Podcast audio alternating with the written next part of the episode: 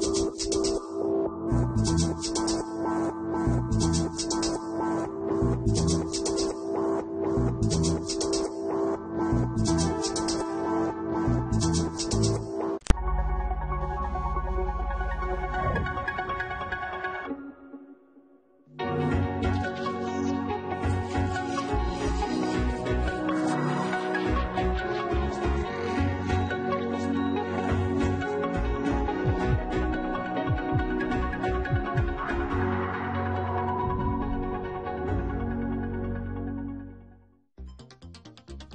se queja de todo. Si no llamas o si lo haces, ¿estás cansado o cansada de que viva quejándose? En fin, que cualquier situación los lleva a discutir debido a las protestas que se presentan por ciertos comportamientos. Quizá el problema no tiene que ver con lo que hacemos o dejamos de hacer, sino con una insatisfacción profunda que no podemos expresar de otras maneras.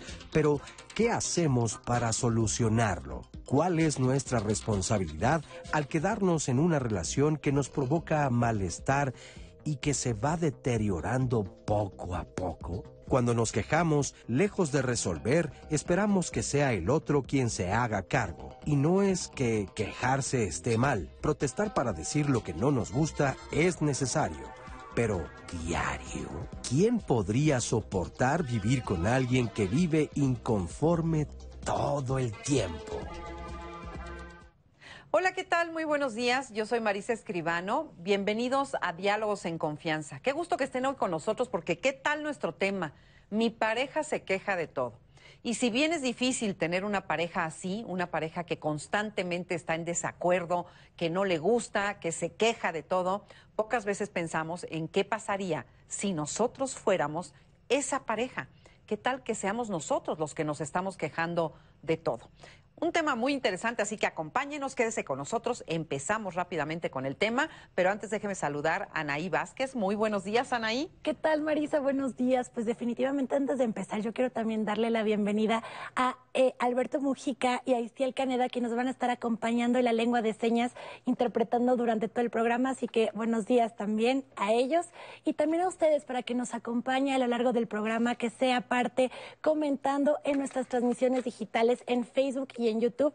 Ya antes del programa estuvimos leyendo algunos de sus mensajes, así que coméntenos, Marisa, porque vamos a estar al pendiente y también en el teléfono 55 51 66 40 00, todos los comentarios, porque yo creo que hay mucho que contar, Marisa. Mucho, mucho, mucho, que platicar y déjeme presentarle de inmediato a nuestros especialistas de hoy. Hoy está con nosotros Gabriela Pérez Negrete. Ella es maestra en psicoterapia psicoanalítica y es doctora en psicoanálisis. Gabriela, bienvenida. Muchísimas gracias, un placer, Marisa. Gracias. Claudia Hermosillo Bernal, ella es orientadora de pareja y de familia. Bienvenida también. Muy feliz de estar aquí. Gracias, Marisa. Gracias, gracias a ti, Claudia. Y nos acompaña también Jair Maldonado Lezama, es maestro en desarrollo humano y social, es especialista en temas de masculinidades y sus resistencias y especialista en género, derechos sexuales y reproductivos también. Muchas gracias, Marisa. Muy contento de estar aquí con ustedes. No, bienvenido, muchas gracias. Y como les decía, pues un tema muy interesante. Y fíjese, justamente para saber qué es lo que piensa la gente, nos fuimos a preguntar en la calle si has tenido una pareja que se queje de todo. Veamos qué nos dijeron. Sí, yo tuve una pareja hasta hace tres días y decidí dejarlo, no funcionó. Sí, claro, en alguna ocasión.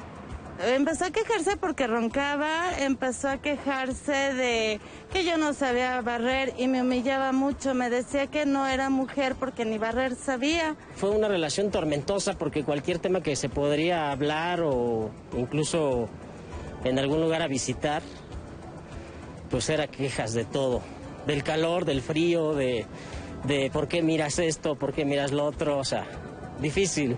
Sí, se existe eso este pues de que se queja de una cosa, de otra cosa, que porque no esto de no tiene dinero, que porque no le compras lo que necesita ella. Ese es el problema que tiene la mujer, la pareja. Pues no tanto. Yo tengo a mi esposo, llevo 25 años casada con él y este, pues sí, los dos tenemos nuestros problemas de que él se queja de algo y yo también me quejo de algo. Entonces, pero así de que diga yo que todo el tiempo se queja de, de algo, pues no. Sí, a lo mejor en algún momento de mi vida, en un noviazgo, sí llegué a tener alguna pareja que, que pues estaba muy inconforme de su vida, de, de que no tenía un trabajo que le diera lo suficiente como para poderse mantener, pero pues digo, era la forma como ella veía las cosas, ¿no? Pues yo creo que las personas que se quejan es porque no saben solucionar a sí mismos sus problemas. Tienen que saber solucionar antes de quejarse. Tienen que ver cuál es el origen del problema y así solucionarlo, porque para todo hay una solución menos para la muerte. Pues de hecho, a Dios gracias, no. Eh, yo tengo 42 años de casado y siempre tratamos de platicar, de dialogar y de llegar a acuerdos para no tener problemas, que eso es lo más importante yo creo que hoy en día para pues, los jóvenes, para las personas adultas también como nosotros, el llegar a un buen acuerdo para no tener debates. Qué interesante todo eso que nos dicen, porque mire, pensándolo bien, es muy difícil vivir sin quejarse. Yo creo que la queja pues puede ser algo válido porque uno necesita expresar aquellas cosas con las que uno no está de acuerdo. Pero quejarse de todo, yo creo que ya sale de ese rango y justamente es lo que le vamos a preguntar a nuestros especialistas, porque entonces yo creo que ya implica cosas que hay más detrás de todo esto, ¿no? Entonces, vivir sin quejarse Imposible. Imp- ah, bueno, entonces no me, no me voy a sentir No. mal. que levante la mano el que no se haya quejado. No, yo creo que es una, una facultad meramente humana, ¿no? Pe- Pensamos en un infante, en un recién nacidito, ¿no? Lo primero que va a hacer al sentir una necesidad eh, fisiológica es quejarse por medio del llanto, por medio del gemido. Pero creo que lo importante de esto es qué hemos aprendido a hacer con nuestras quejas, que creo que eso es lo importante. ¿Qué se nos enseñó que es la queja? La queja es asumir que soy parte de la responsabilidad de la resolución o que es parte de lo mío que le voy a poner al de enfrente para que el de enfrente se haga cargo y yo observo mientras el otro resuelve. ¿no? Pues Creo es que, está rico ponérselo al de enfrente, ¿no? Pues sí, está delicioso. Sí.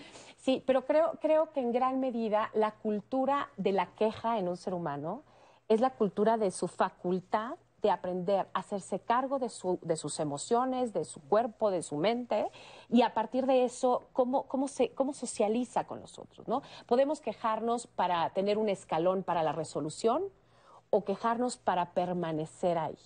Que ahí está la diferencia. Ahí está la diferencia. Ok, ¿y tú qué me dirías con respecto, por ejemplo, justamente de la queja? O sea, Sí, como que es el primer paso de saber que algo no va bien.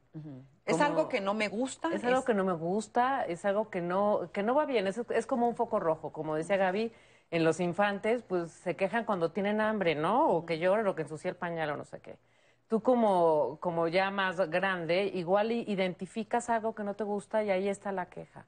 La, lo importante o lo interesante sería avanzar y no quedarte ahí. Ver de dónde viene. ¿Viene de dentro de mí? Ujú. Sí, sí puede ser responsabilidad de otra persona. ¿Qué parte de responsabilidad tengo yo? ¿Qué se puede cambiar? ¿Cómo avanzar? O sea, a lo mejor la queja no tiene que ser negativa necesariamente, sino que es el primer paso para saber que hay algo que tenemos que cambiar, ¿no? Ok. Por- estaba pensando, por ejemplo, ahorita en la adolescencia, pues es la etapa de la queja ideal, ¿no? No, imagínate, Marisa, todos pasamos por ahí, nos acordamos, ¿no? Sí. Pero justo forma parte de estas herramientas que todas las personas tenemos para demostrar algún descontento o necesidad. Y no es lo mismo queja que protesta o crítica, ¿no? Y en la adolescencia me parece que nos faltan muchas de esas herramientas. Eh, y es de los primeros momentos en que empezamos a tener parejas. ¿no? Entonces, el tema de hoy, que es mi pareja se queja de todo, es importante también trabajar estas herramientas con todas las poblaciones, adolescencias incluidas, ¿no? porque una comunicación asertiva va mucho más lejos y es reconocer qué hay detrás de la queja. Si está en mí, si está en los demás, si solo estoy depositándolo, si es una conducta sistemática, si es solamente un descontento específico. Porque fíjate que a veces nos cuesta trabajo detectar que nosotros somos los que nos quejamos. Es muy fácil detectar a alguien más, ¿no? Y decir, no, es que esta persona o mi pareja se queja muchísimo. Pero nosotros vernos como estas personas que todo el tiempo estamos inconformes, ¿sería un sinónimo queja a inconformidad? Que podría serlo, eh, yo ahí me quisiera referir a algo muy coloquial que no sé si han visto que ponen en algunos lugares quejas, ¿no? Para que tú vayas y pongas tu queja. Pero hay otros que a mí me encanta que dice quejas y sugerencias, que creo que es eh, como, es decir, que creo que tendría que ser el móvil eh, inmediato de la queja, ¿no? Es decir, me quejo de algo, pero a partir de eso construyo algo que posibilite que esa queja se mueva hacia, otra, a- hacia otro valor en la pareja. Y también pensaba ahora que, que la, escu- escuchando la adolescencia, ¿quién nos enseñó a quejarnos? Porque el sistema, uno ve familias o parejas que todo el día se quejan, o sea, que despiertan quejándose.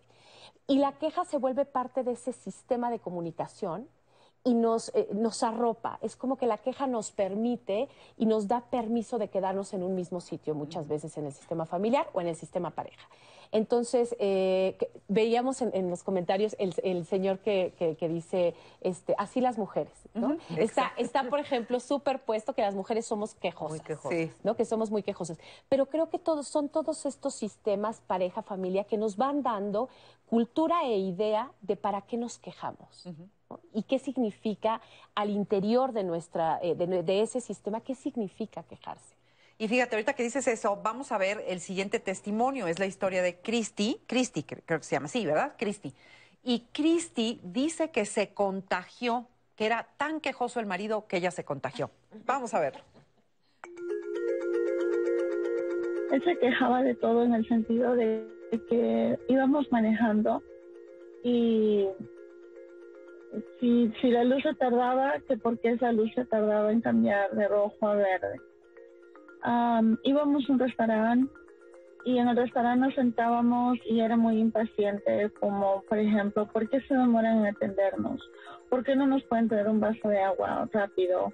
Am, ¿Por qué no se cobran el dinero? Era de todo. Se quejaba, hasta se quejaba de él mismo, de que tenía cosas que hacer por él mismo, como me tengo que cortar el cabello.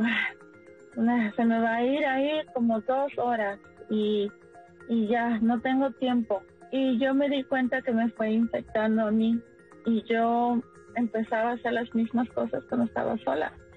Salía y ya me estaba empezando a quejar que el vehículo está muy caliente, que está muy frío y, y la luz está tardando mucho y que este vehículo del frente no se mueve. ¿Por qué no se mueve? ¿Por qué se demora mucho? ¿Por qué maneja muy despacio? ¿O por qué se me mete? Y ya empezaba yo a hacer lo mismo.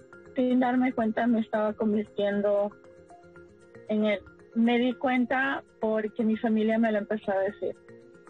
Me di cuenta porque cuando ya me miraba al espejo, yo solita me criticaba. Ya no era la persona que yo era, que siempre estaba feliz, estaba contenta, tenía una actitud positiva de la vida. Me miraba y me empezaba a quejar yo misma, de mí misma. Pero no me daba, incluso ahí no me daba cuenta.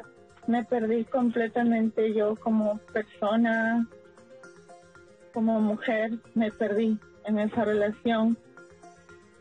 Es tonto, yo sé que es tonto, pero es algo que te enferma y es algo que te adicta a esa persona.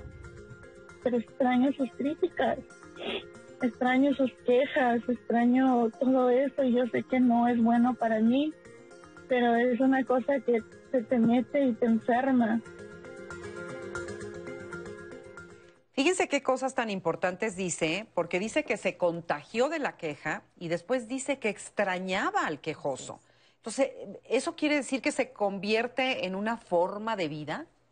Hay ciertas personas que sí se construyen y se configuran a partir de ahí, ¿no? Justo por esta falta de otros mecanismos de reconocer sus emociones, responsabilizarse de ellas y de lo que le compete a la pareja y comunicarlo de una forma adecuada para buscar la solución, ¿no? Pero como comentaba eh, Gaby hace rato, también hay ciertas eh, socializaciones, ¿no? Y como decía el señor, ciertas percepciones que tenemos de lo que esperamos de un hombre y de una mujer. Y como las mujeres de manera tradicional tendrían que estar calladitas y bonitas, las quejas las multiplicamos porque no es normal que vengan de una mujer, de los hombres sí, por ejemplo, ¿no? Entonces, también en esta educación tradicional, a los hombres no se nos educa para reconocer las emociones y hablarlo pacientemente con nuestra pareja, ¿no? Todo es a partir de quejas y esperamos que eso resuelva en automático. Bueno, pero esto es en un mundo de, de géneros tradicionales, Marisa, que ya no existe, ¿verdad? Ya no, ya sí, nada, nada. Oye, y este, y pero ustedes creen que sí se puede contagiar, es decir, el vivir con una persona que se queja hace que al rato tú empieces a quejarte también. Eso es como decía Gaby también hace rato, la dinámica familiar o la dinámica de pareja. Y además, atrás de esta queja puede haber como una ganancia oculta, ¿no? Este, a lo mejor si yo me quejo, entonces recibo más apapacho, eh, esa atención que necesito.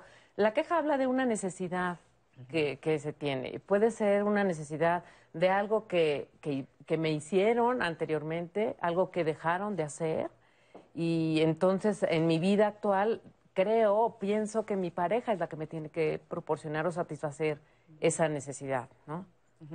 O sea que el hecho de quejarnos no hace que el otro tenga que hacer lo que nosotros estamos exigiendo con la queja. Y es que además la queja en la pareja viene mucho de una fantasía de adivinación, porque la comunicación no ha sido la correcta antes de la queja. Entonces, eh, yo es que quería que tú me trajeras la sopa o yo quería que tú hicieras el súper o yo quería que tú pusieras las cosas de ese modo.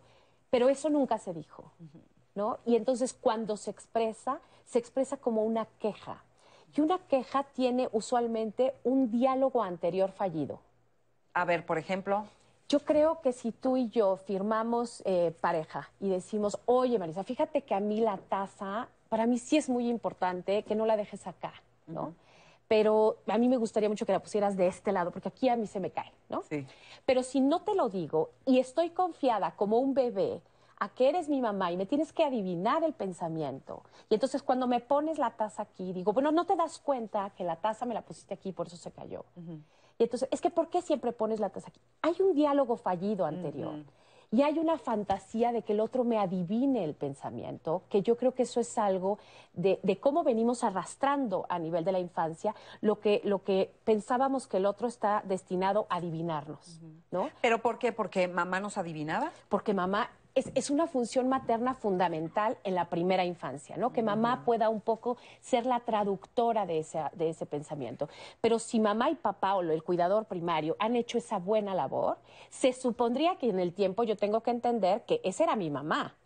Pero que Anaí no es mi mamá y que no me va a adivinar el pensamiento y, y ya puedo diferenciar, ¿no? Y que mamá ya en la adolescencia no tiene por qué estarme adivinando porque se instaló el lenguaje, porque se instaló el cuerpo, porque- pero creo que eso a nivel pareja siempre es muy complicado porque hay una fantasía de adivinación, ¿no? Como cuando no se acuerdan del aniversario, Ah, como claro. cuan- ¿no? Ese tipo de cosas que no se lo voy a recordar porque quiero que él solito se acuerde. o ella solita. Para poder meter la queja después, ¿no? Sí. Entonces, por eso digo que lo mejor es queja y sugerencia, ¿no? O sea, eh, a ver, vamos a quejarnos de esto, pero vamos a ver la sugerencia para que esto se solucione y para que no sigamos en el plan de la adivinación continua. Porque, perdón, pero, eh, ay, ya, me pusiste la taza. Claro, ahora la pusiste porque te lo dije, ¿no? Entonces viene la segunda, La segunda. queja, Ay, ¿no? sí. Entonces, es como- por eso digo que la queja casi siempre tiene un diálogo anterior fallido. Me encanta eso que dices, o sea, eh, hay un silencio anterior a una queja, algo que no dijimos, algo que no expresamos. Ahora, ¿qué pasa cuando sí?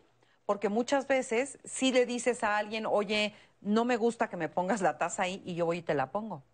Entonces ahí, eso, ¿cómo se llama? Es que también mucho tiene que ver cómo expresamos la queja, ¿no? Eh, el doctor Gottman habla muchísimo de que debemos de platicar o informar nuestras necesidades sin atacar, hablando desde, desde el yo, ¿no?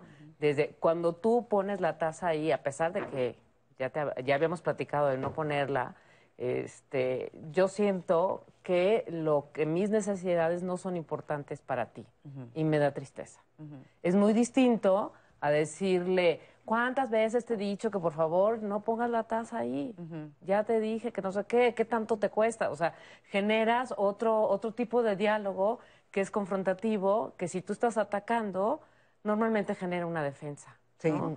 Entonces, en lugar de decir, ay, sí, ya, perdón, se me olvidó, pues, o sea, si tú llegas así tan agresivo, pues va a ser un poco difícil que la persona diga, este No, no lo recibe bien, ¿no? No, lo, no lo recibe, recibe bien. bien. Por eso es que la comunicación es muy complicada y es muy importante en la relación de una pareja. Y un poco de, de lo que decía Gaby de, de la adivinación, existe algo que nosotros en terapia vemos como si fuera un contrato matrimonial. ¿Qué espera, qué espero yo de mi pareja? ¿No? Eh, es como, no sé, en mi casa mi papá era el que llevaba el coche al taller, el que este, pagaba en las verificaciones, el que pagaba la luz, no sé qué. Y la mamá es la que se levantaba todos los días, o la señora, a hacer desayunar a toda la familia y este y yo podía aventar mis calcetines y tú recogías y los llevabas a la... O sea, eso pasaba en mi casa, entonces yo espero que eso pase ahora. Entonces, normalmente te casas y como que damos por hecho o no se tienen estas pláticas antes de, ¿no? Claudia. O sea, y esperas que, que entonces le vas a reclamar a, a tu pareja y le vas a decir, ¿qué vale? ¿Qué pasó con la verificación? ¿Te toca? ¿No? Ajá, y a lo mejor él venía de una familia en que cada quien su coche, ¿no? Sí. Entonces, Sí. Pero a veces sí. es complicado, por eso es complicado. Sí, Pero uno no podría hablar de todo esto antes. O sea, imagínate tu lista. Eh, eh, permíteme, ¿quién va a hacer la verificación de los coches? Oye, cuando haya un calcetín en el suelo, ¿quién será el encargado de recogerlo? O sea, ojalá se nos ocurriera eso, pero no se nos ocurre. No. Sucede. Ya cuando estás en pareja sucede. ¿no? Marisa, y tenemos un comentario que justo hace referencia a lo que mencionas, Clau, y creo que estaría bien leerlo. Él dice, mi esposa se quejaba de todo, hasta que me di cuenta que ella tenía razón. La trataba como yo veía que trataba a mi papá a mi mamá. Quería que atendiera, que me atendiera en todo, hasta que entendí que éramos pareja y empezar a hacer lo que cada uno nos corresponde. Ahora también lavo mi ropa, sirvo comida y lavo trastes. Y creo pues que mejora totalmente Bravo la relación. Sí, ¿no? Claro, sí, claro. Sí, sí. Sí, eso, ese, eso ese, habla de este, de este diálogo, de ver de que tú como pareja tienes que construir esta, esta relación, que sí tienes de base la que, la que viviste, la de tus papás, pero que pues tomas lo que te gustó y en, y en base a eso construyes, ¿no? Ahora, este, creo que no hemos dicho así abiertamente que el hecho de que yo me queje no hace que el otro tenga que Exacto. Ah, no. cambiar esa postura, actitud o lo que sea, ¿no? y porque estoy solicitando un rol, ¿no? Casi siempre con la queja estoy pidiéndole a otro que eh, ejerza un rol, ¿no? Entonces, si yo en este ejemplo pido que me recojan las calcetas, estoy solicitando no solo una acción, sino que el otro ejerza un rol. Y creo que en eso hay que poner mucha atención porque tienes mucha razón. Cuando vivimos en pareja, muchas veces estamos pidiéndole al otro, haz las funciones maternas, haz las funciones paternas, haz lo que se hacía en mi casa. Y creo que ahí tienes toda la razón, porque le pedimos al otro que haga algo como si el otro tuviera o la obligación o la gana de hacerlo. ¿no? Y como Al- si supiera. Además, ¿no? Y seguimos en la adivinación, porque Sí. no lo sabe, pero además puedo decir, Marisa, pues yo no quería ser tu mamá, ¿no? Es decir, no me gusta jugar el rol de la mamá. Hay a quien sí le gusta y en las parejas se encuentran un balance y hay uno que claramente juega al papá y a la mamá y en ese balance lo, lo ajustan. Pero creo que cuando alguien no quiere jugar un rol, también puede decir, ahora sí que tu queja, arréglala de aquel lado. Sí, sí, sí. Los calcetines ¿A no- dónde Es más, yo digo que por eso ahora los departamentos modernos, las casas, este, cuando, cuando son más amplias, tienen dos lavabos, ¿no? Exacto. Y tiene- para que ya no se peleen por la pasta de dientes, ¿no? Para ver cómo apachurras la pasta de dientes y todo eso. Correcto, no, sí, y justo algo importantísimo que comentaban son estas expectativas que heredamos en automático, ¿no? Más allá de, por ejemplo, estos roles de género, de la- lo masculino, lo femenino, la mamá, el papá, también dónde aprendimos a ser pareja, ¿no? En las telenovelas, en las películas, con lo que llamamos este amor romántico, ¿no? De a mí me toca soportar esta cruz y eh, Dios me va a dar una, un A premio. premiar. Sí, por, porque esto es lo que me corresponde, ¿no? Y del otro lado el hombre también, ¿no? ¿Cómo, ¿De qué forma hacemos pareja con estas mujeres del siglo XXI que no te van a andar recogiendo la calceta y no tienen por qué decirte que es tu responsabilidad, porque es tu calceta, ¿no? Y son tus trastes. Entonces también como reconocernos en la individualidad de dónde nos configuramos, pero también que convivimos en este mundo moderno y cómo hacemos pareja y con quién. Fíjate que no, yo no había pensado hasta ahorita que lo están diciendo ustedes y me hace todo el sentido del mundo en relación a que efectivamente uno trae esta idea preconcebida de cómo debe de ser la pareja. Y en ese sentido, pues se vuelve muy complicado, porque vendrá un día en el que nos demos cuenta de que no tiene por qué ser así, ¿no? Correcto. No necesariamente. Sí. Justo hay un comentario que dice, pues la mayoría de las veces la gente nos dice, aguántate, tú la elegiste o lo elegiste, pero también va cambiando con el tiempo y después para esto se complica más. Es mejor poner también distancia cuando hay este tipo de parejas porque puede afectarte a ti mismo o también a sus hijos. Pero nos comentan el, pues aguántate porque tú la escogiste o lo escogiste, Marisa. Nada de aguántate, No. nada. Lo que sí, aguántenos tantito usted porque vamos a una pausa y regresamos rapidísimo, no se vaya.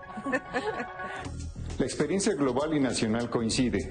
Nuestra vida laboral, familiar, social es distinta y lo será después de la pandemia durante mucho tiempo, quizá para siempre. La pandemia por la COVID-19 confinó en la casa una gran parte de las actividades que antes realizábamos fuera de ella. Se convirtió en escenario escolar y de oficina, además de las actividades propiamente domésticas. La convivencia diaria entre las parejas aumentó y también el nivel de estrés generado por desacuerdos o sobrecargas de trabajo. Bajo ese escenario fue común decir o escuchar es que mi pareja se queja de todo y pensar en algunas ocasiones que lo hace o que lo haría sin motivo. ¿Nos hemos detenido a pensar en lo que nuestra pareja siente o piensa en medio de esta pandemia? ¿Sabemos exactamente cuáles son sus temores, sus preocupaciones, sus frustraciones? Por ejemplo, en el Consejo Ciudadano para la Seguridad y Justicia de la Ciudad de México elaboramos el informe Mujeres a un año de la COVID-19 y ubicamos las situaciones familiares que agotan emocionalmente a las mujeres. Tres de cada cuatro mencionaron que el cuidado de las y los hijos o de adultos mayores las tiene fatigadas y una de cada cinco dijo que las labores del hogar aumentadas. Tolerancia, respeto, actividades lúdicas, compartir el trabajo desde el confinamiento son esenciales para una sana convivencia en pareja y de familia. Escuchar y poner de nuestra parte para entender otros argumentos que no son los nuestros ayudará, sin lugar a dudas, a fortalecer la relación. Pero también es importante saber que no estamos solos. En situaciones de urgencia contamos con redes familiares y de amigos que nos pueden ayudar y también con el Consejo Ciudadano. Tenemos a disposición nuestro servicio de apoyo psicológico y jurídico a través de la línea Mujer y Familia y el chat de confianza, ambos accesibles con el número 55 55 33 55 33. Es esta una plataforma 24/7 gratuita que se accede con mucha facilidad que crea dos condiciones. Una oportunidad de desahogo, de alivio, de atención y también datos agregados que sirven a todos los demás.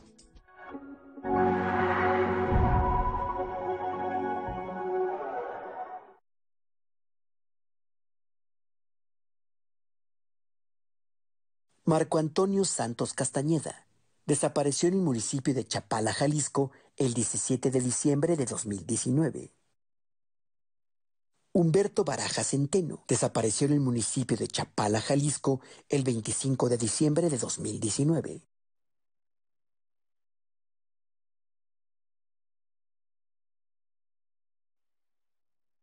¿Crees que no sabemos qué serie has extrañado más en estos días? ¿Qué onda, Charlie? ¿Tú de qué vas? Porque tú lo pediste, regresa tu guía para el amor. ¿Qué haces aquí? Vine a buscarte. Quiero que sea mi novio. De todo lo que nos pasó. Soy tu fan. Vuelve a ver la primera temporada. Miércoles 31 de marzo, después de la medianoche.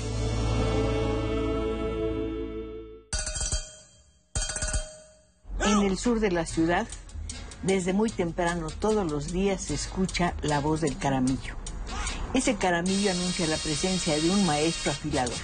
Se llama Amado Flores. Es de Toluca. Conversamos y me contó su historia. Quiero oírla. De nuestro programa que nos tocó oír este sábado. Aquí nos tocó vivir. Sábado 21 horas.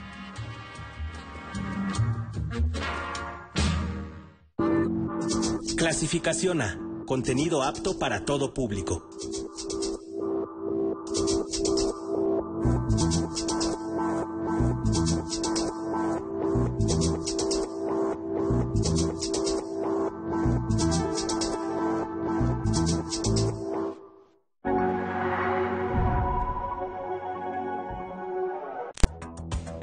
Sí me quejo. Creo que sí me quejo a veces este, pues de cosas que pues no, no valen la pena. Pues de hecho sí me quejo. Sí me quejo y lo manifiesto para llegar a una buena relación o tener un buen acuerdo. Es mejor quejarnos, decir ante las cosas por qué están mal y si no nos agradan, hacerlo saber. Me dice, te quejas por todo y a veces por algo simple, por algo insignificativo. Y luego eso nos lleva a un pleito. Yo no me quejo, que de todos modos si tenemos algo en la vida es, es que tenemos que tener paciencia y no quejarnos, porque si nos quejamos, ¿de qué sirve? Si no tenemos que tener la calma y la serenidad para poder solucionar lo que tenemos que hacer, ¿no? Yo solamente debía sentir y decir, sí, papacito, pero ya, ya dentro de mí ya estaba así como el plan de no me siento tan a gusto, no me siento tan cómoda, ni me siento apoyada. Y, y, y alguna vez sí tuve una discusión con él, alguna vez sí ya tuve que enfrentarlo y me desahogué enfrente de él para que él me escuchara. No me estás dando dinero, no me estás dando apoyo. O sea, soy tu mujer, no me tienes ni bien vestida, ni bien atendida, ni, ni, ni comida, y no, y, y hasta de que comemos te quejas. Entonces, pues me desahogar y pocos días después lo dejé y yo ya estoy más tranquila sin él. Tengo una pareja que, con la que me he entendido, pues yo creo que al 99%, donde utilizamos más la forma de ser como amigos, como cómplices, como, como personas con las que podemos compartir la- las cosas sin buenas o malas y a lo mejor encontrar una solución a todo, ¿no? No tengo de nada de qué quejarme. Soy una persona creo que estable emocionalmente, económicamente también y no, no hay de qué quejarse. Bueno, pues ahí tienen ustedes todas estas opiniones, pero bueno, de ahí me surge una pregunta. Eh, este señor que decía que él no se queja, ¿para qué? No quejarse me parece también un problema. ¿O qué opinan? Yo creo que también la queja es un anuncio de límite, ¿no? De decir las cosas pueden llegar hasta aquí y anunciar tu presencia también por medio de una queja. Y yo creo que es muy saludable poder en cualquier momento, en cualquier lugar, poder generar ese límite con los demás, ¿no? No me gusta esto, no me gustó aquello, eh, pienso que podríamos mejorar esto, pero creo que sí es presencia de límite y que es fundamental. Y además, si no lo externas, se vuelve como una olla express. Sí, ¿no? bueno, sí. Te puedes quedar callada una. O sea, todos tenemos diferente capacidad, ¿no? De almacenamiento. De almacenamiento, de, que, de, de quejas o de, inco- de incomodidades.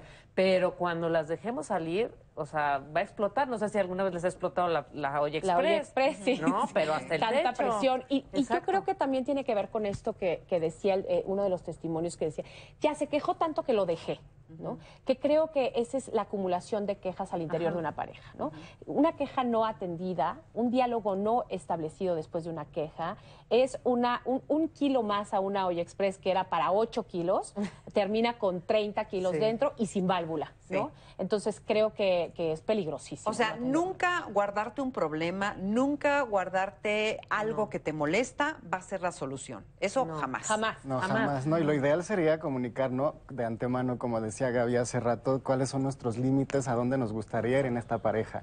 Pero no, con, no tenemos un checklist, ¿no? Una lista de todo lo que me funciona y lo que no me funciona. y no puedo prever todos los problemas, conflictos que vamos a tener, ¿no? Entonces, también lo que comentaba Claudia hace rato, la forma en que lo demuestro, también dice mucho de a dónde quiero llevar esta situación. Si realmente estoy buscando una solución o solamente es una actitud que va a estarle sumando a la olla express y no está solucionando ni buscando solucionar nada tampoco. Claro, y tú hace ratito querías contestarle a la señora que dijo que es, ah, pues hay que cargar con esa cruz, con esa cruz Aguanta. acoso.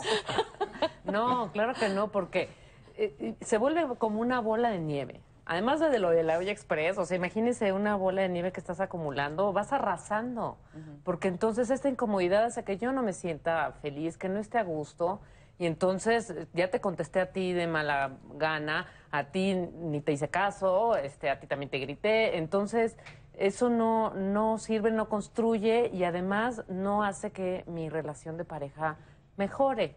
Entonces es cuando podemos ir acercándonos a un fracaso, ¿no? Y la elección de pareja de cualquier modo es un misterio, ¿no? O sea, uno, uno termina emparejado por un misterio, volado, ¿no?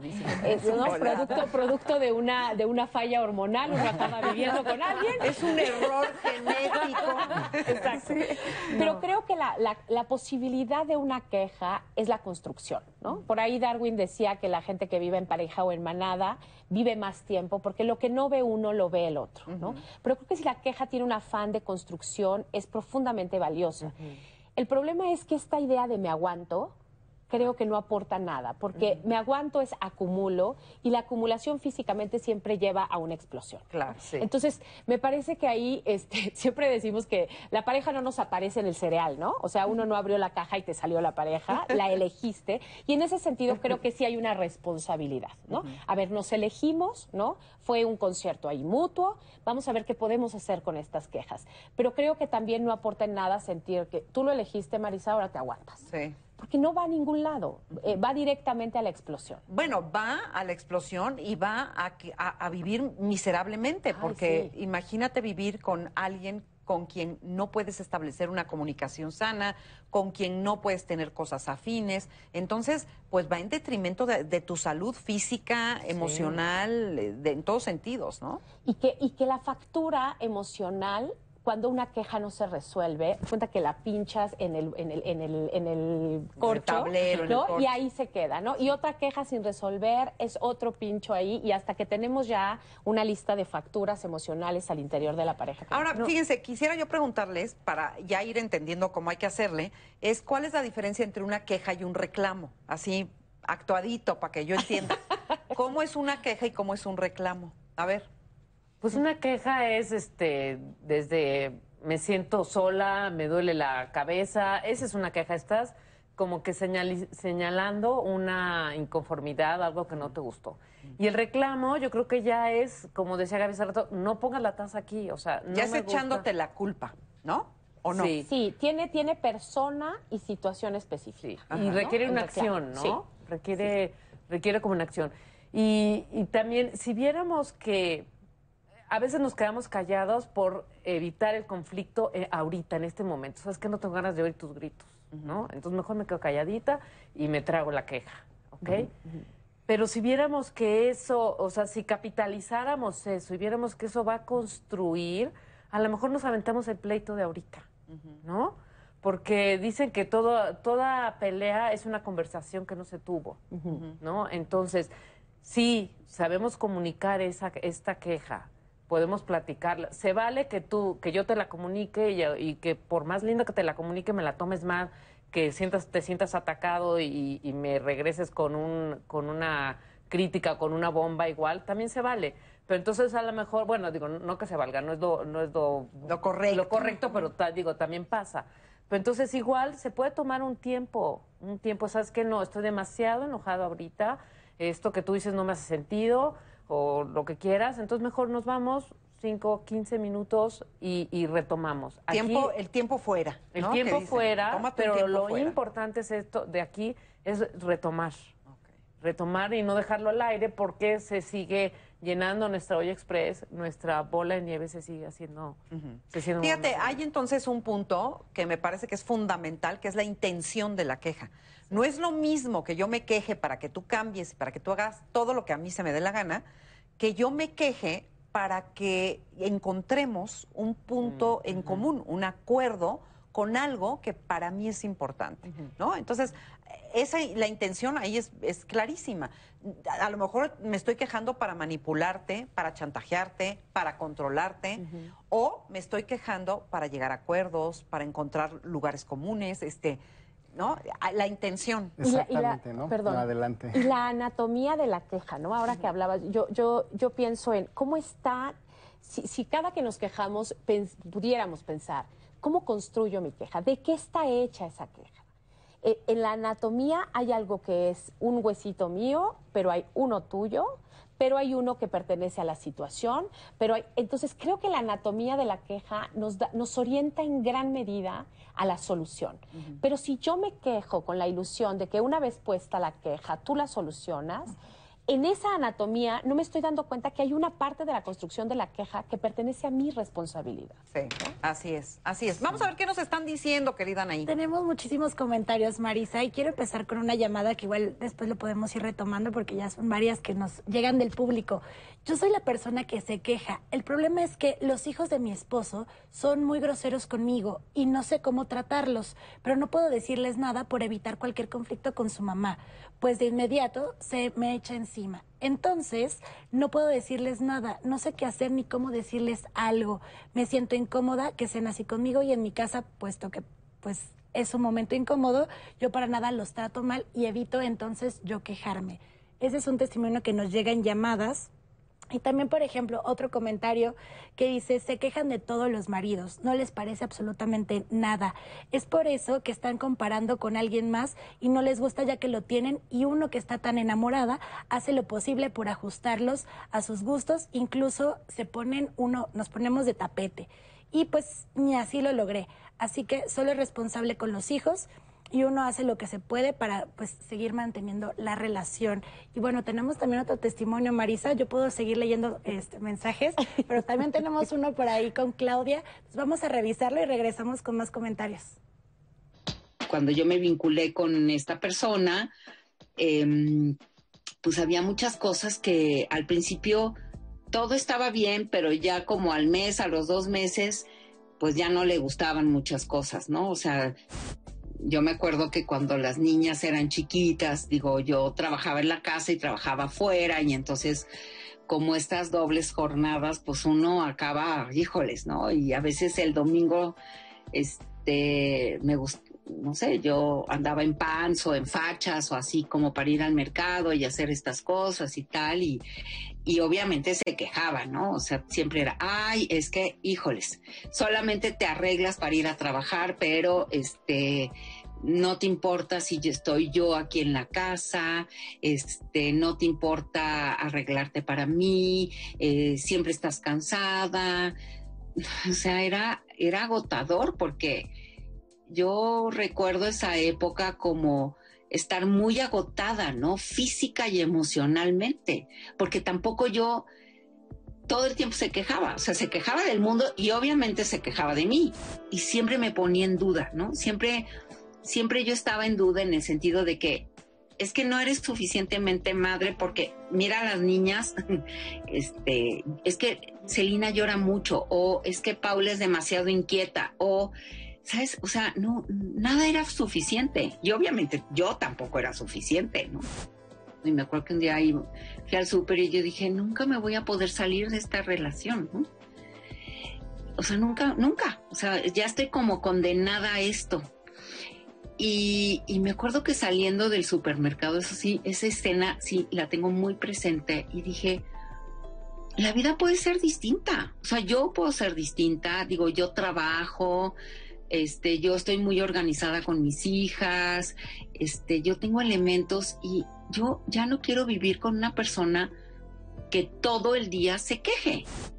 Era un, era un martirio, la verdad sí era un martirio vivir en esa relación.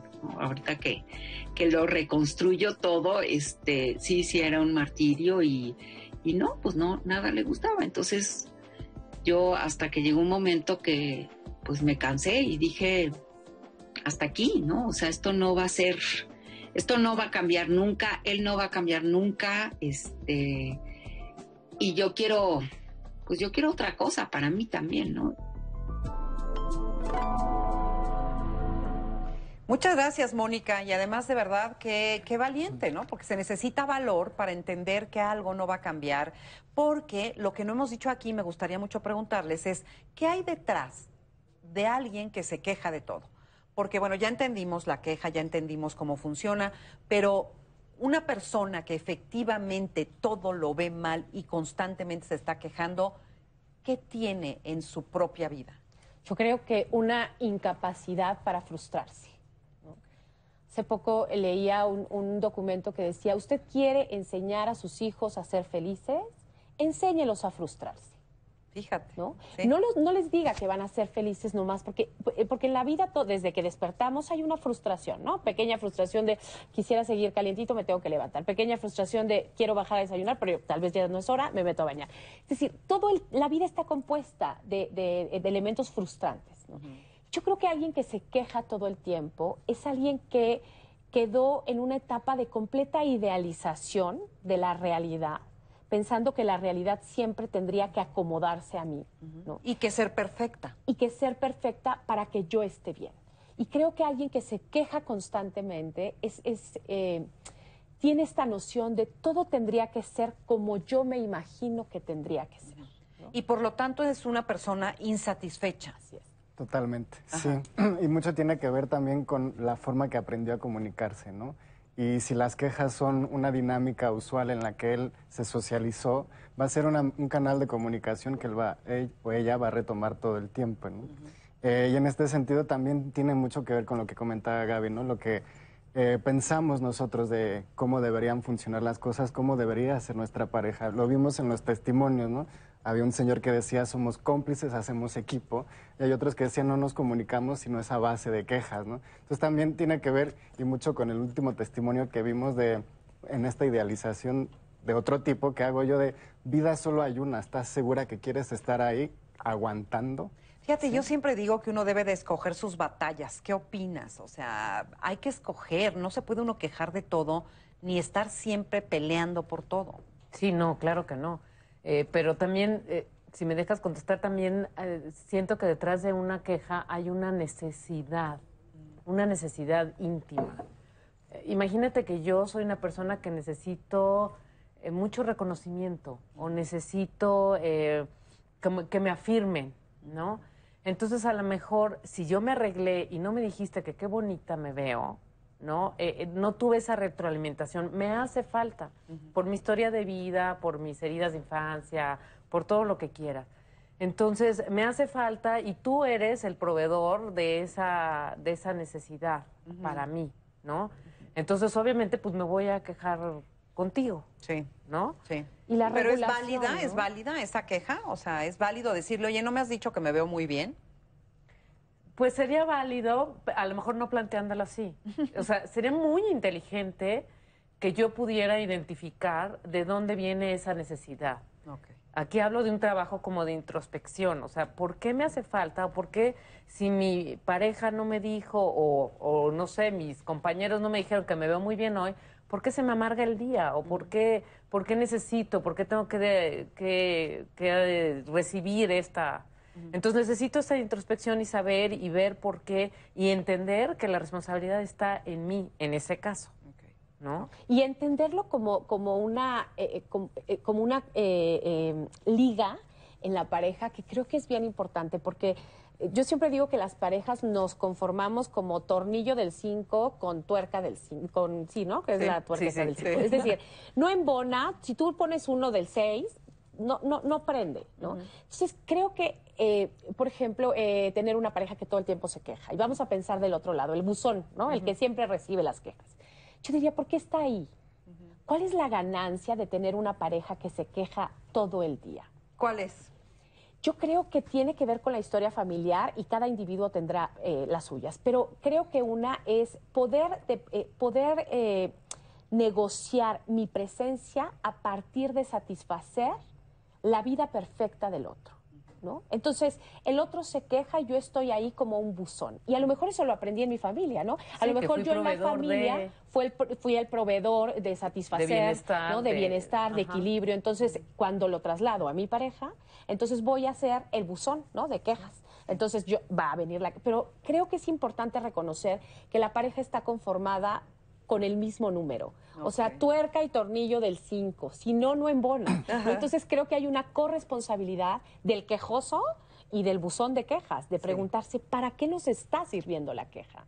Fíjate, ahorita pensaba que muchas reuniones de amigas son justamente eso, ¿no? Uno se reúne para quejarse y te quejas de todo, del clima, del marido, de los hijos, del, ¿eh?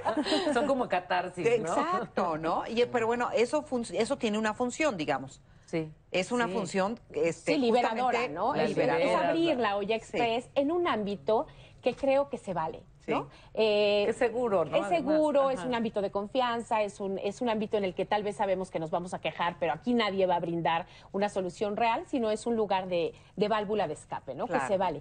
Pero si pienso que mi pareja es la válvula de escape, creo que ahí sí le estoy cobrando una factura que no necesariamente tendría que pagar. Así es. Que es un poco retomar también lo que decían de la comunicación, que es vital. Y veía ahí una de las preguntas en pantalla, es cómo hago que mi pareja empatice, me escuche.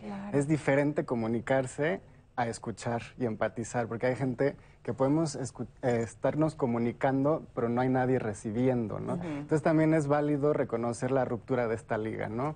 Y ver que ya no hay vuelta atrás, a todas nos ha pasado, ¿no? A esta persona que nos cae mal y solo de verla ya nos cayó, ya nos ya ni secretamos bilis, ¿no? Entonces es también muy eh, válido decir, me quiero salir de esta situación, ya no hay vuelta para atrás. ¿Qué pasa cuando hay una queja válida que no es recibida por la otra persona. Cuando es una queja que a lo mejor ya la dijiste varias veces, que es una cosa importante, que es un límite para ti en la vida, y el otro no responde o la otra no responde a, tu queja. Yo pienso que al interior de la pareja hay elementos, Marisa, que son negociables y otros que no. ¿no? Yo creo que eh, cada pareja tendría que conocer los no negociables del otro, ¿no? Es decir, a lo mejor con aquel viejo ejemplo de la taza, a lo mejor digo, bueno, yo me voy a aliviar un poquito, ¿no? A lo mejor vamos a poner un lugar intermedio, porque eso sí es negociable, ¿no? Pero a lo mejor si en la pareja hay maltrato, por ejemplo, ¿no? Y yo voy a poner una queja y un límite, y eso no es un negociable para mí, entonces esa queja se tiene que volver a acción o se vuelve una factura eterna en la pareja, pero creo que es importantísimo reconocer aquello que para mí no es negociable. Exactamente.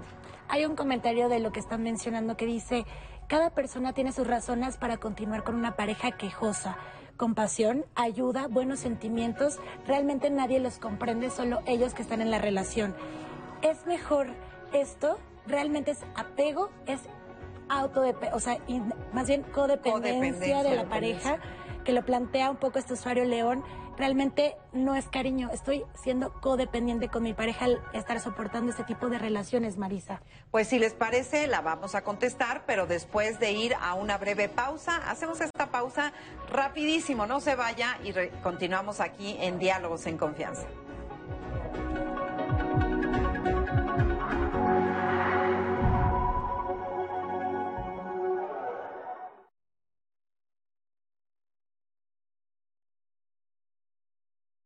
Marco Antonio Santos Castañeda desapareció en el municipio de Chapala, Jalisco, el 17 de diciembre de 2019. Humberto Baraja Centeno desapareció en el municipio de Chapala, Jalisco, el 25 de diciembre de 2019.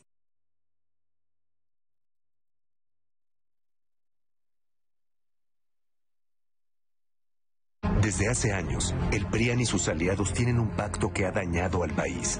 En 2012 firmaron el Pacto por México y desde 2013 aprobaron reformas que afectaron al país. En 2018 hicieron todo para frenar el cambio y tras su derrota se han opuesto a las pensiones, becas y eliminar el fuero. Hoy se unen en una perversa alianza. Extirpemos el tumor de la corrupción. Morena.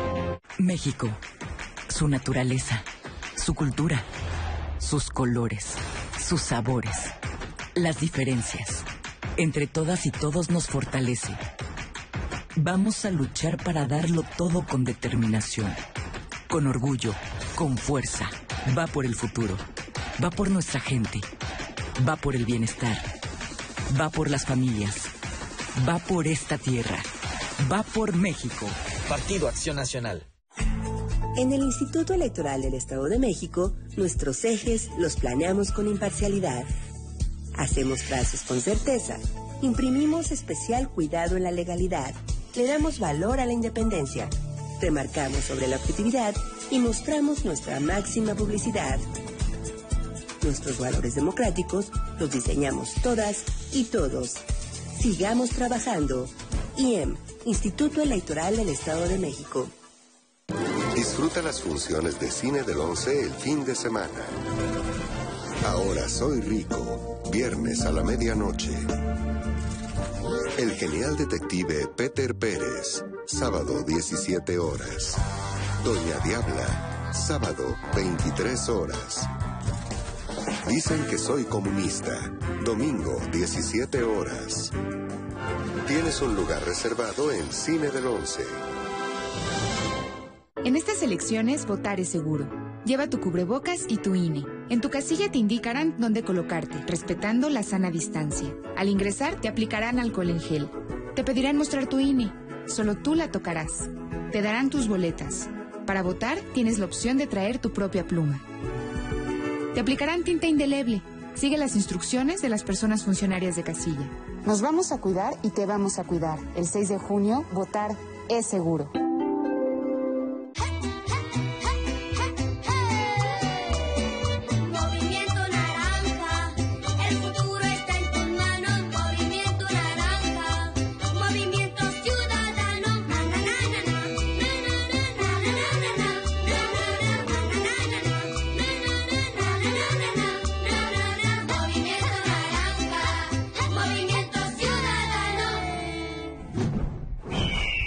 Movimiento Ciudadano. En el PRI queremos que México crezca, que las mujeres vivan seguras, que los jóvenes sigan estudiando, que las y los mexicanos tengan salud, medicamentos y estabilidad. En el PRI trabajamos por las mujeres, por los jóvenes, por los estudiantes, por los adultos mayores, por las familias de México. PRI, el Partido de México. La Secretaría de Salud reporta este 25 de marzo de 2021 que en México hay 34.959 casos activos y 149.681 casos sospechosos de COVID-19. 200.211 personas han fallecido y el 79.1% de los casos se ha recuperado. Sigue las indicaciones de las autoridades de salud. Quédate en casa, usa cubrebocas y lava tus manos frecuentemente. Secretaría de Salud.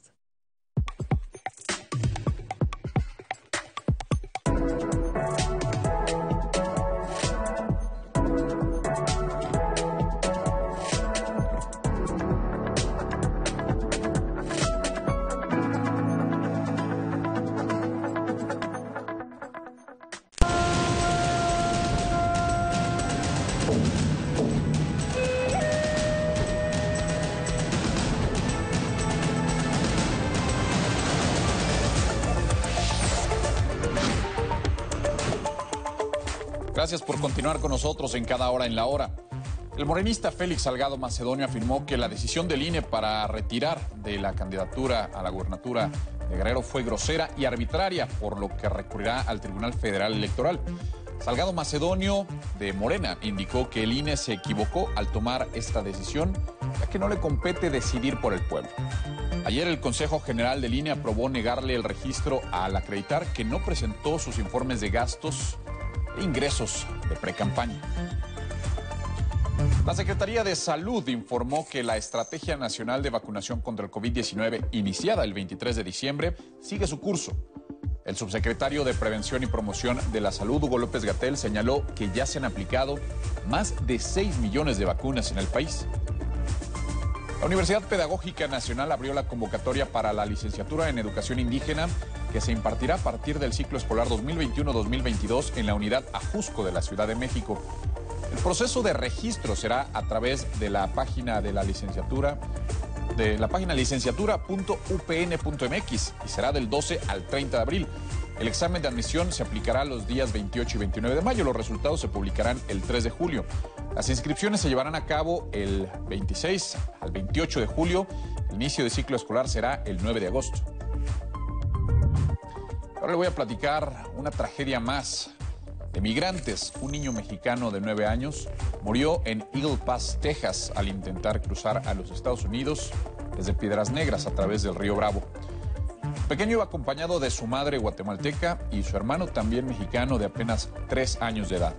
Agentes de la patrulla fronteriza de Estados Unidos rescataron a los tres, les brindaron los primeros auxilios, pero el menor, de 9 años, no reaccionó Murió. El deceso fue confirmado por los servicios médicos del Departamento de Bomberos de Eagle Pass.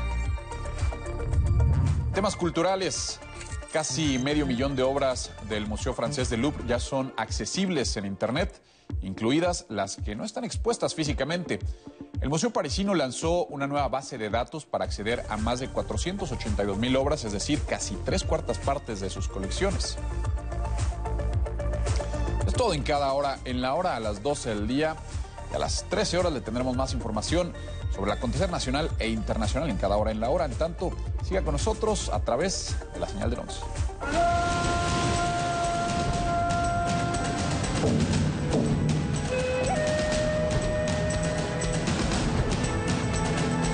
Experiencia de la vacunación es mejor de lo que yo esperaba o de lo que había yo visto, porque están sumamente organizados, no hay tumultos, respetan la sana distancia. La verdad, me desperté más temprano de lo acostumbrado.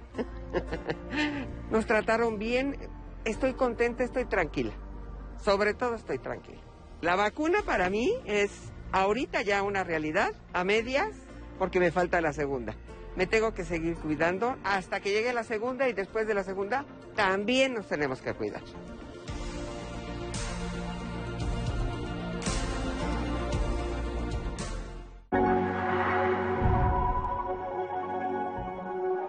Pues se queja de- del...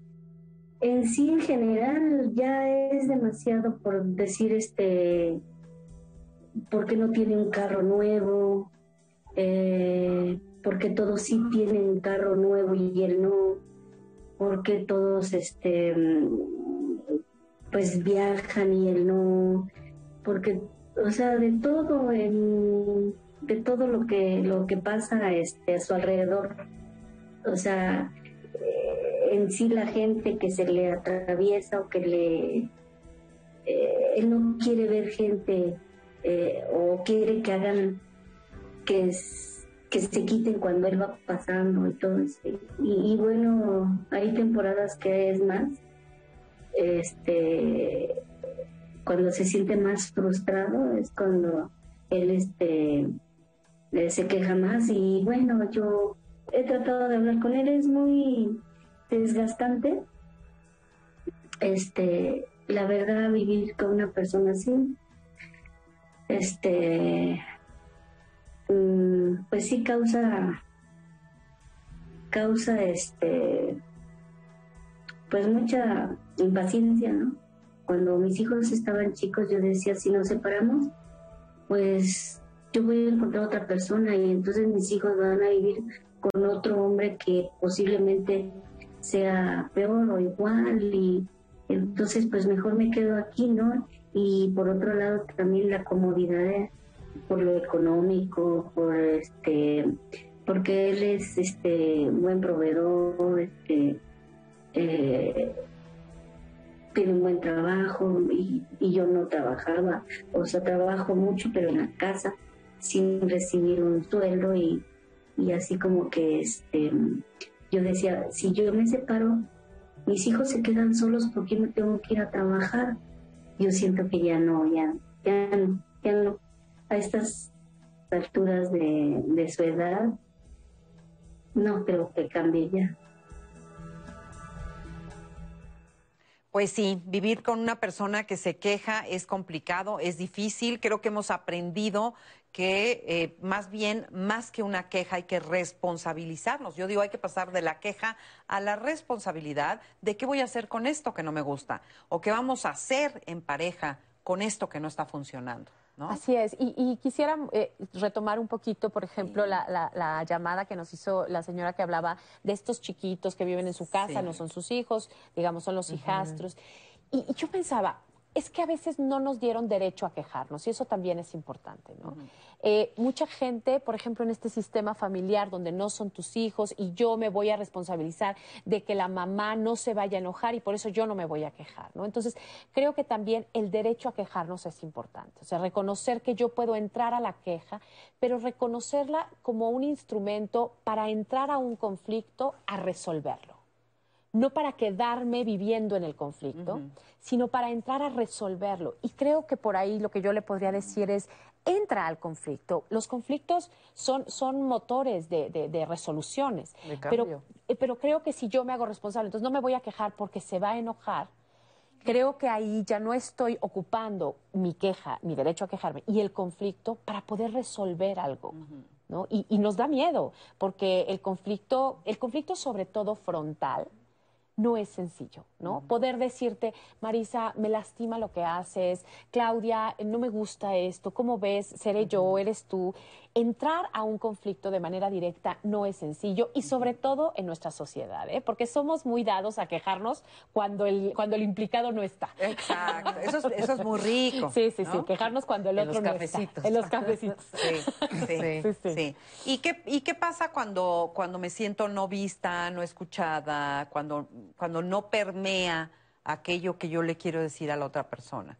Es un poco regresar a lo que decíamos, ¿no? Que eh, abrimos estos canales de comunicación esperando que esa sea la, la manera de resolver, que conflictos hay muchísimos, ¿no? Pensamos en estas discusiones aventando por la escalera de telenovela. No tiene que ser este el conflicto, puede ser justo eh, confrontar nuestras emociones. Entonces estos canales de comunicación no son en automático la, la resolución. Necesitamos que haya, como vimos en la escuela, ¿no? Receptores, comunicadores de ambos lados. Emisores y receptores. Exacto. Y que nos escuche y que haya eco de nuestras quejas, de nuestros límites, y entonces que el conflicto se pueda resolver de una forma asertiva, de una forma que eh, sea viable para las dos partes, ¿no? El, el ganar, ganar que Exacto, decimos, ¿no? exacto. Porque generalmente nos quejamos para ganar nosotros, no y para que el otro pierda.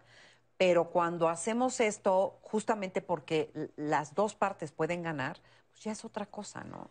Y cuando tienes una queja eh, como de, de esta señora que nos platicaba de los niños, que es algo que está interrumpiendo tu bienestar, que día a día este, te, sientes, te sientes mal, que es muy importante para ti, hay que plantearla y hay que tomarse el tiempo para planear esta, este planteamiento.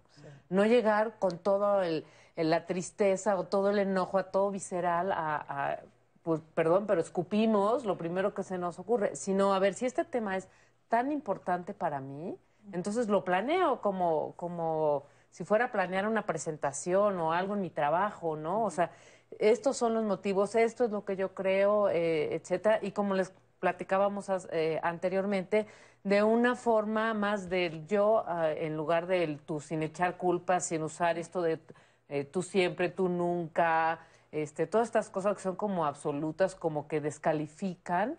Y, y, bueno, eso puede ser un- una parte inicial para, para, para el diálogo, ¿no? Y poderles compartir que, que tal vez eh, cuando una pareja encuentra el sistema de voto mi queja y me voy, no sirve de nada, ¿no? Eh, eh, dejar la queja en el buzón e irse, creo que es una mala práctica en la pareja, ¿no? Uno tiene que exponerse a escuchar qué va de vuelta de lo que yo estoy quejándome, porque muchas veces pienso que me voy a quejar y el otro solo va a acatar lo que yo necesito, ¿no?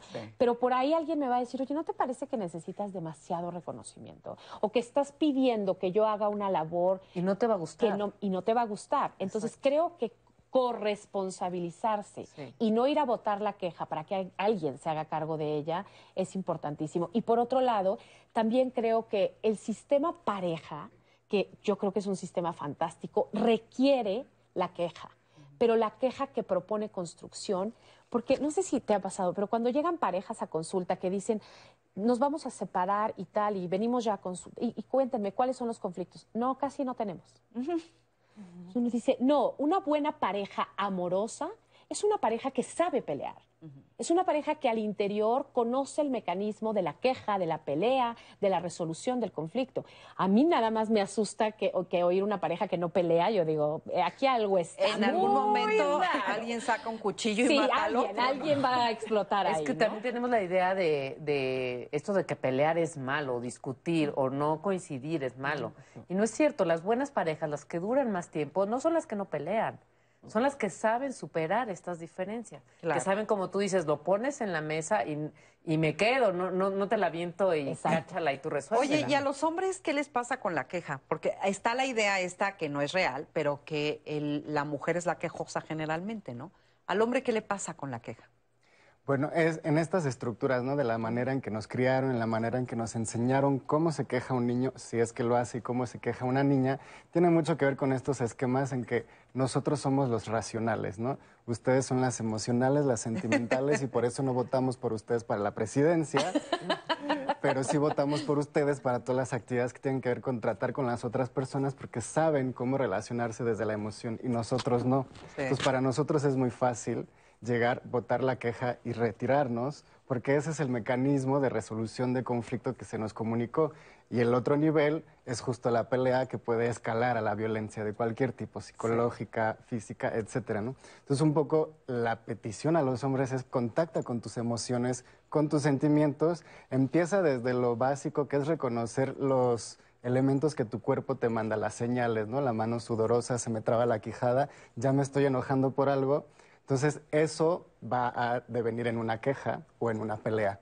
Entonces, en ese momento tomo mi tiempo fuera, reflexiono qué es lo que me está pasando para evitar la pelea violenta, pero sí un conflicto que podamos manejar, ¿no? Es un poco replantear desde dónde vengo y para las mujeres poder identificar, ¿no? Cuáles son las quejas o de los, o los comportamientos que hay de subyacente detrás, ¿no? Si es algo que se puede resolver, si es algo que tiene que ver con un machismo internalizado o con su propia historia de vida, dinámicas que aprendió en casa, hay cosas que se pueden resolver y hay cosas que no. Y es diferente el aguantarte a ser corresponsable, ¿no? Sí, O la, o la queja si es verbal o no, ¿no? Porque muchas Sí. quejas al interior de la pareja y de la familia no se expresan verbalmente, ¿no? O Se sea, actúan. sabes que, claro, sabes que la mamá está enojada porque empiezas a escuchar eh, un grito por ahí desesperado al perro, ¿no? Y ya se está quejando, o sea, Ujú. con eso se está quejando. O, o te aviento tu o te taza. aviento la taza. No, aquí te la Entonces, pongo ahí así. está la queja puesta. Creo que otra vez la fantasía de que los otros lean mi queja a partir de una acción que está simbolizando algo, pero que no todos podemos, no, no la vamos a poder leer. Y también yo aportaría lo de las mujeres y hombres, que sí es verdad que las mujeres tenemos una capacidad de enunciar eh, por medio de, de la verbalización con más cantidad de palabras las cosas y de detalle. ¿no? Entonces, cuando las mujeres nos quejamos, sí por un asunto neurolingüístico, sí, sí usamos más palabras. ¿no? Sí. Entonces, a lo mejor eh, Jair diría, esto no me gusta, y yo diría, porque mira, esto no me gusta porque la taza que es negra pero blanca, pero-". y el otro dice, ya lo dijiste. pero yo estoy, no, creo que también el lenguaje aporta mucho en ese sentido.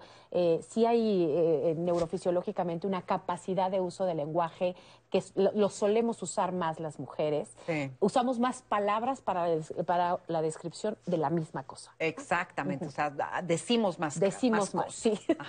Anaí. Hay un comentario que recibimos que me parece interesantísimo. Dice, mi pareja para todo dice Ash. Ash para todo. Y también una llamada que recibimos. Yo en, yo en todo mi matrimonio he vivido este tipo de violencia por parte de mi pareja. El estar quejándose todo el tiempo. Él lo hace por manipulación y para controlarme. Cuando se quejan siempre terminan insultándonos y a nosotras las mujeres y justificando su, mole- su molestia o enojo con quejas, además de echarnos la culpa de todo lo que sucede. Eso lo recibimos a través de llamada. También nos confiesa Ana Cintia, ups, yo soy la que siempre se queja. Empecé a trabajar en mí. Ahora espero que no sea la más quejumbrosa de la relación. Sigo trabajando en ello. Amira nos dice, para mí hay dos razones. Te está diciendo con queja que no está cómodo en la relación o bien padece de algún tipo de patología. Hay algo detrás de una queja. También nos dice, eh, la, es Vic Agui, este es su usuario en Facebook. Mi experiencia tenía desequilibrio hormonal y tiroides y eso reflejaba mi humor y estado de ánimo al ser quejumbrosa y otras cosas. Cuando entendí esto, vi que mi humor y otras cosas mentales cambiaron el 180 grados cuando lo traté. Por eso yo recomiendo que se acompañen a un psicólogo y también de algún tipo de tratamiento por cualquier cosa de este tema de tiroides. Eh, otro comentario que recibimos en Facebook, mi caso, estuve con una persona que todo el tiempo se quejaba de todo, pero de verdad de todo. De hecho, a mi punto de vista, nunca pude lograr escuchar algo que a él de verdad le diera satisfacción o plenitud. Nunca pude lograr este comentario. Es verdad, es sumamente triste tener a alguien a tu lado y que su única satisfacción para él, que ahora lo recuerdo, era tomar cerveza. También nos dicen, el quejarse también viene de patrones de conducta aprendidos en casa, que ya lo habíamos comentado a lo largo del programa, Marisa.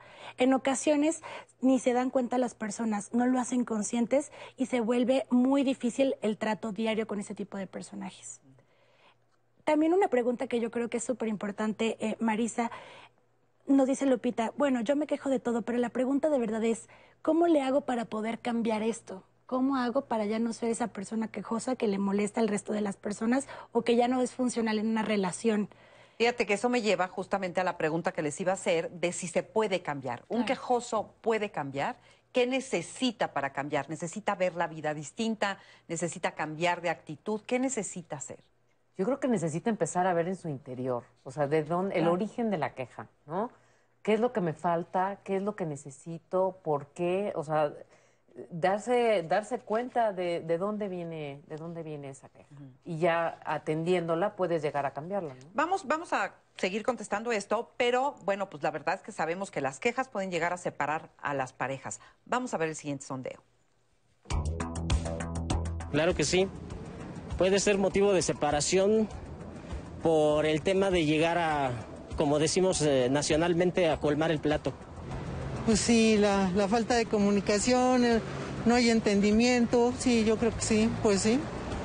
Esta chica este, realmente llegó un momento que por mucha flexibilidad que yo tenía, ya llegó un momento que mejor así lo dejamos. Así lo dejamos porque definitivamente era bastante difícil mantener una relación, o es bastante difícil mantener una relación de ese, con ese, con ese tema encima. Antes las mujeres tendían a ser sumisas, ¿no?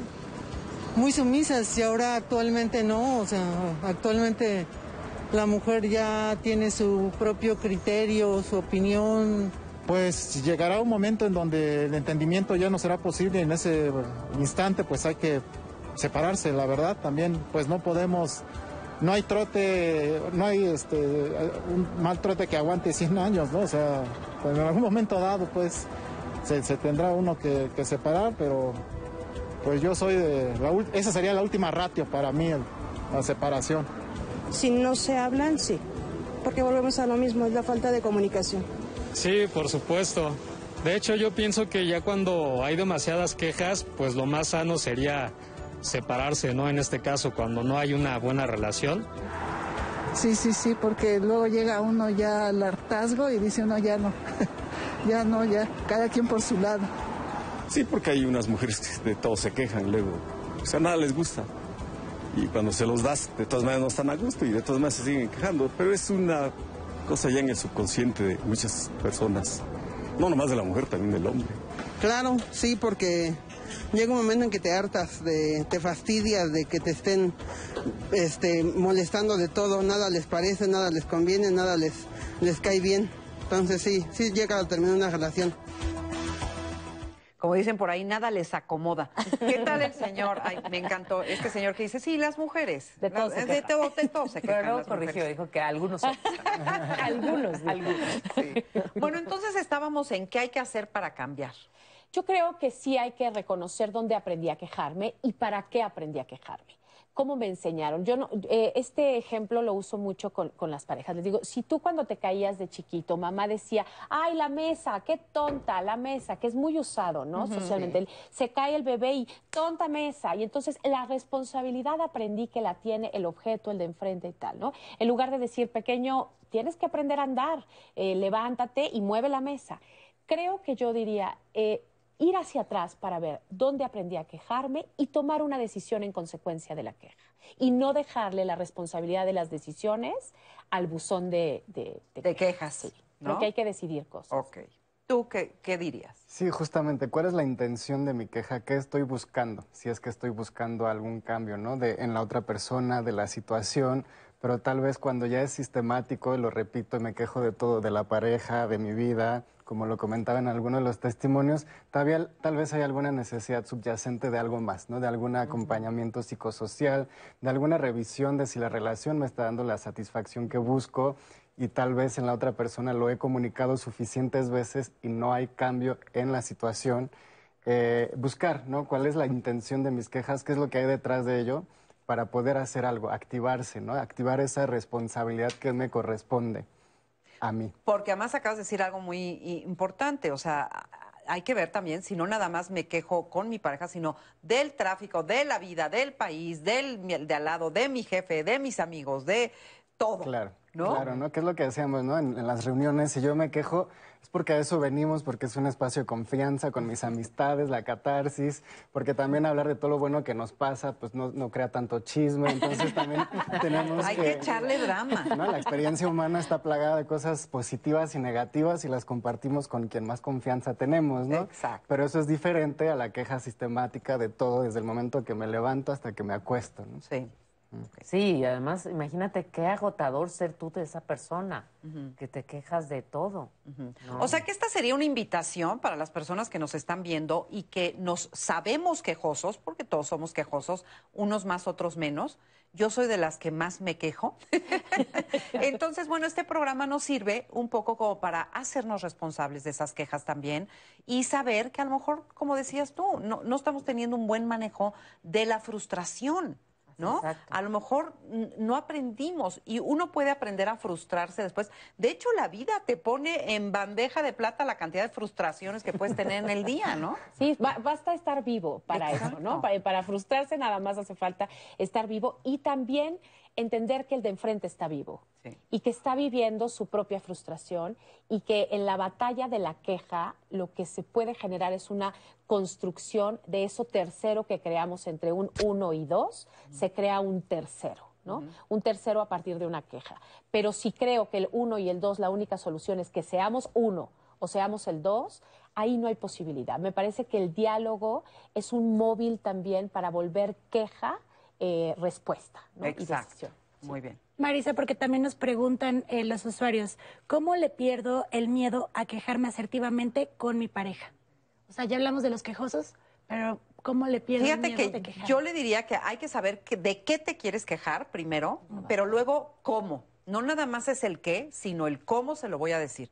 Y si el cómo no es una manera agresiva, violenta, eh, que una crítica a la otra persona, seguramente la otra persona lo va a recibir bien, ¿no? Exacto, sí, porque en un principio estamos asumiendo de que, bueno, por algo son pareja, por algo se escogieron el uno al otro, hay cariño, hay algo, ¿no? Hay algo. Entonces, apelar a ese algo que hay ahí, amor, este, empatía, lo que sea, como lo quieran llamar, apelar a eso para poder, este, para poder acercarse. O sea, yo era como les decía a mis hijas de yo a lo mejor explotaba muy rápido, ¿no? Entonces les decía, cuando quieran decirme algo muy importante, bájenme las defensas y díganme, mamá, quiero hablar contigo, y, pero por favor no te enojes. Entonces, a lo mejor un acercamiento así de que te quiero decir algo súper importante para mí, por favor, de verdad necesito que me escuches. A lo mejor ahí ya lo pones como en un antecedente, como que abres el canal, como... Claro, ¿no? Para- y abres el canal para que reciban tu mensaje. Para que reciban, de- sí, Pues eso que te cuesta trabajo. Se nos acabó el tiempo de este programa. Muchísimas gracias. Gracias por haber estado con nosotros. De verdad, Gracias Hoy aprendimos muchísimo, ¿ves? Gracias, Anaí. No, gracias Marisa, gracias a toda la audiencia que nos estuvo acompañando en las transmisiones en vivo. Así es. Muchísimas gracias sobre todo a ustedes por haber estado con nosotros y nos vemos la próxima semana, los viernes, en Diálogos en Confianza. Muchas gracias y hasta la próxima.